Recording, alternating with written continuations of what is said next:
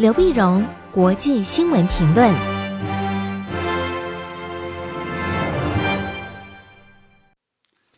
各位听众朋友，大家好，我是台北东吴大学政治系教授刘碧荣，今天为您回顾上礼拜重要的国际新闻呢。第一个，我们先看印度的疫情。印度的疫情最近非常非常严重啊。那么新一波的这个疫情呢，整个起来，每天看的数字呢，让人触目惊心。那么像他确诊的数字呢，不断的每每天都连续五天呢，每天都是改写记录。我们最新的就是二十六号，那么四月二十六号的时候呢，他单日确诊人数已经超过三十五万人，单日确诊超过三十五万。这话如果算死亡的人数呢，事实上已经到了十九万五千。但也有很多人表示，因为印度的户口制度不好，所以真正死亡人数和确诊人数应该远超过这个数字。那么这么样的一个情形呢，就让成印度的医疗体系整个崩溃，整个崩溃，那病床不够，氧制氧气不够，医生不够，药品不够，那么整个需要国际上的援助，最后连坟场都不够。不够，主要的原因呢，因为它印度的经济那么有很多的赤字。然后莫迪总理啊，那么今年又开放了大型的宗教的集会啊，这选举造势啊，那么板球赛啊等等，大型的集会一开一开放以后呢，哎呀，各种的这个传染的，就是就是星火燎原呢，非常严重。所以呢，各国纷纷伸出援手啊，那么英国、美国、法国、德国也就罢了，那么中国大陆呃也是也正送了很多的滋养瓶呃滋养剂过去。连巴基斯坦都伸出援手，这也非常非常非常的严峻，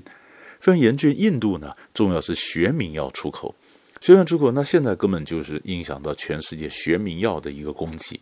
在三月十二号的时候呢，本来那么印印太国家的四国的峰会啊，本来还指定说印度是不是生产十亿剂的新冠疫苗，提供给印太国家的的这成员，但现在根本也就不可能了。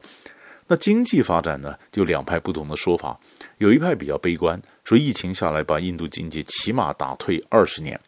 那有另外一派是说，呃，经济的成长应该还是大的势头还在，但是呢，应该步调步调会放慢。那这不管哪一个对呢，但是可以看得出来有几件事情可以肯定的，一个就是，那么印度呢，这事情会影响到它的经济，影响到那么呃呃能源。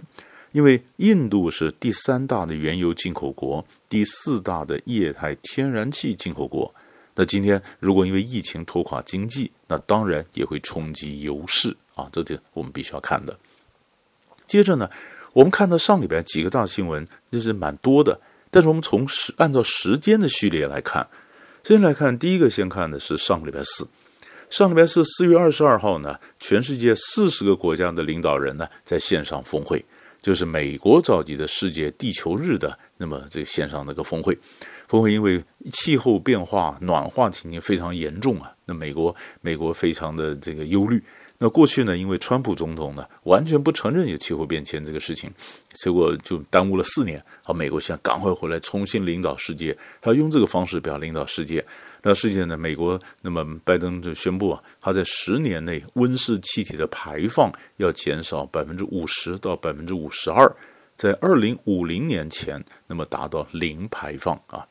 中国大陆呢，那么习近平也宣示说，在二零六零年碳中和啊。那二零三零达到碳达峰，达到高峰。那其实二零二六到二零三零的时候呢，都要减少煤炭的用量啊，大家做出承诺。日本也表示，他说二零三零年呢，要比二零一三年减少百分之四十六的碳排放。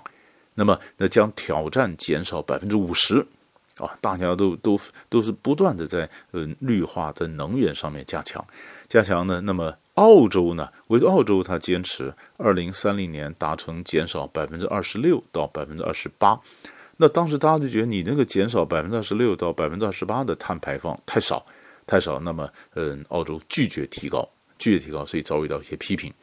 那这次的这个峰会呢，主要目标呢是希望能够控制全球气温的升幅维持在一点五度摄氏一点五度之内啊，因为地球太热了。太热，所以要靠控制这个温室效应的排，呃，温室气体的排放，不然的话，呃，这个这个太严重啊。这是四月二十二号，礼拜四。同样在礼拜四，四月二十二号，俄罗斯国防部长绍伊古宣布，他说呢，二十三号二十三号礼拜五开始呢，俄国要从俄国和乌克兰边界撤军，啊，撤回常驻地。因为这一阵子我们晓得俄乌边界的情势不断的升高，那么俄罗斯在乌克兰的边界不断集结重兵啊，重兵最近的时候呢，在距离边界只有两百四十一公里的地方。那集结各种坦克啦、大炮啊、战机啊、飞弹啊，是二零一四年那么以来兼并克里米亚以来，我那么这个最最规模最大的一次啊，最大一次这样集结，是上万人在那边集结，集结。所以在前一阵子呢，整个东乌克兰这边战云密布，剑拔弩张，剑拔弩张。结果呢，俄罗斯现在说，哎，我这个训练完了，演习完了，撤撤。那么升高紧张，降低紧张，这完全符合普京一贯的一个权力的玩法。所以人家才发现，原来是普京他自己在玩，他让你全世界觉得他不可预测，然后到了战争边缘的时候呢，他忽然叫停，收回来，他展示了一个能力，告诉你说我能放能收，你不能够小看俄罗斯的影响力啊。然后他更有意思的是，他收了以后呢，哎，他也参加气候的峰会，起码表示跟美国在气候问题上可以某种程度的一个合作，所以他可以剑拔弩张，然后可以跟美国举行峰会，然后整个升高降低。那看这后面想要换来什么样更多的一个谈判筹码，或者想要怎么样的来增加它的影响力，这都很值得我们去关注。所以这是上个礼拜四，上个礼拜五呢，四月二十三号，除了我们刚刚讲俄罗斯他说礼拜五要从呃乌克兰边界撤军之外呢，新加坡的新的内阁出炉。新加坡内阁呢，我们讲的本来新加坡第四代的领导人呢。就是呃，就将接任李显龙成为下一届总理的王瑞杰呢，那么在四月八号的时候宣布，他不做第四代的领军人了，因为他说年纪那时候算一算，如果他在他在接任总理的话，那么可能快六十岁了。他说跑道太短，他找个更年轻的，所以他还是担任副总理，还是担任经济的统筹部的部长，但是他把财政部长的位置卸下了。所以我们就看了，那这次的内阁改组谁担任财政部长呢？哎，结果财政部长是由教育部长黄循财接任，黄循财四十八岁，那么当然比这个呃王瑞杰年轻十几岁，那是不是他就会成为下一任的新加坡的领导人呢？所以这个我们可以看。另外呢，交通部长王以康五十一岁转任卫生部长，两人联合那么携手带着新加坡抗疫啊。那还有一个值得关注的就是贸工部长陈振声。啊，陈振声转任教育部长，李志生续任国家发展部长，这个都是被当地媒体点名的。那黄循财啊、王乙康啊、陈振声啊、李志生啊，那么这几位呢，都是可能成为出现，成为新一代的领导人。那么这一次呢，呃，四月二十三号，他新加坡总共有七个部长异动，五月十五号生效。所以，是不是呃这样的李显龙的这个新的布接班的布局，是不是能够顺利让李显龙任满能够顺利交棒？这是观察新加坡的一个观察的个脉络。这是上个星期五，上个星期六呢，也有两件事情值得关注。两个事情，第一个就是四月二十四号礼拜六的时候呢，东南亚国协在雅加达举行特别会议，谈什么呢？缅甸的问题。缅甸问题呢，东协十国嘛。那十国缅甸的，他这他本来也是会员，但因为发生政变了，他的权力暂时被冻结。那就其他的九个国家，九个国家呢，那么泰寮菲是派的是外长参加，马来西亚、新加坡、印尼、汶莱、柬埔寨、越南是总理参加。那么这次呢，轮值主席是汶莱，但是因为东协秘书处在雅加达，所以在雅加达开特别会议。那九国呢，同意了五点的共识。那呼吁缅甸呢，立刻停止各种暴力哈，包括武装镇压了等等，然后各方呢能够建设性的对话。东协呢，并且愿意提供人道援助。那九国呢，并且同意任命特使来调停，但是呢，缅甸必须同意这个特使呢能够接触在各派不同的势力啊，这是他们达成一些共识。那马来西亚的首相慕尤丁呢，更呼吁希望这个缅甸能够无条件立即释放被囚的反对派的领袖。但值得注意的是，东协的整个政策呢，它是不干涉内政，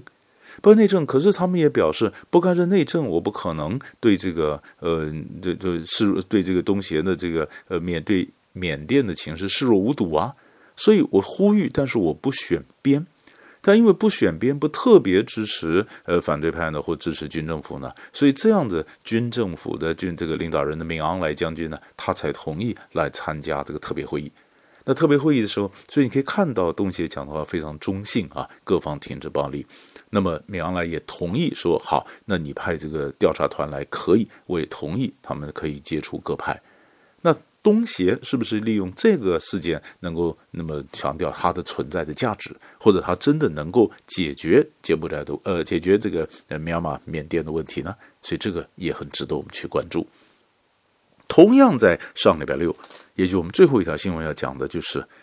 美国总统拜登啊，在上礼拜六四月二十四号的时候呢，在亚美尼亚种族屠杀一百零六周年的时候呢，正式承认亚美尼亚当年是被奥图曼土耳其是对抗的是种族灭绝。一九一五年的时候呢，那时候第一次世界大战呢，第一次奥图曼土耳其里面有族群是亚，就亚美尼亚，亚美尼亚的奥图曼土耳其认为亚美尼亚呢通敌。啊，亚美尼亚人通敌，通俄罗斯，通俄罗斯，所以呢，那么就对亚美尼亚进行各种的屠杀啦、流放啦，造成上百万人的这个灭绝哈，这事情非常的惨烈，刚才列。但是，呃，现在的土耳其当然不是奥特曼土耳其，可是现在土耳其呢，它是继承奥特曼土耳其，所以他一直说不是，这不能叫做种族灭绝，这影响到土耳其的形象。那美国的讲法就是说，不是，这不是说要责难任何国家，因为那是历史，我们只是给死者一个一个还他一个公道，还他一个正义啊。但是土耳其仍然把这事情非常看得非常严重，非常严重的。所以，呃，拜登在礼拜六宣布之前，礼拜五跟土耳其总总统鄂尔多安通了电话，那鄂尔多安呢强烈反对。但是拜登说不行，我当然一定一定要宣布，因为美国强调人权嘛，不能因为各种战略利益，我在人权上打了折扣啊。那虽然是你是北约盟国，但是我们还是要宣布。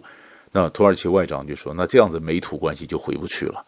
那美土关系回不去，是不是真的回不去？那么后面是怎么影响？其实我们看到土耳其跟俄罗斯的关系也非常的不错呀。可俄罗斯他也承认亚美尼亚当年是种族灭绝啊。可土耳其并没有跟俄罗斯去翻脸呢，翻到什么地步？那也许美国是这样算。那么我承认世界上很多国家已经说这是种族灭绝了，那我再多讲个没有关系。可是土耳其认为美国是世界上最重要的国家，而你一讲种族灭绝以后，那以后我跟你怎么互动啊？那土耳其把这事情想得严重。那这个会不会影响到后面美土关系互动，或者中东的情势会有什么进一步受到冲击呢？这个也是值得我们关注的一个方向。